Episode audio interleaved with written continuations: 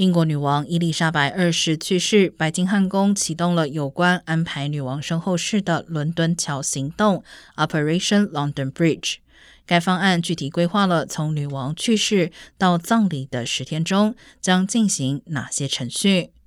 其中，即位委员会将在女王去世后的第二天，在圣詹姆斯宫宣布新国王的诞生。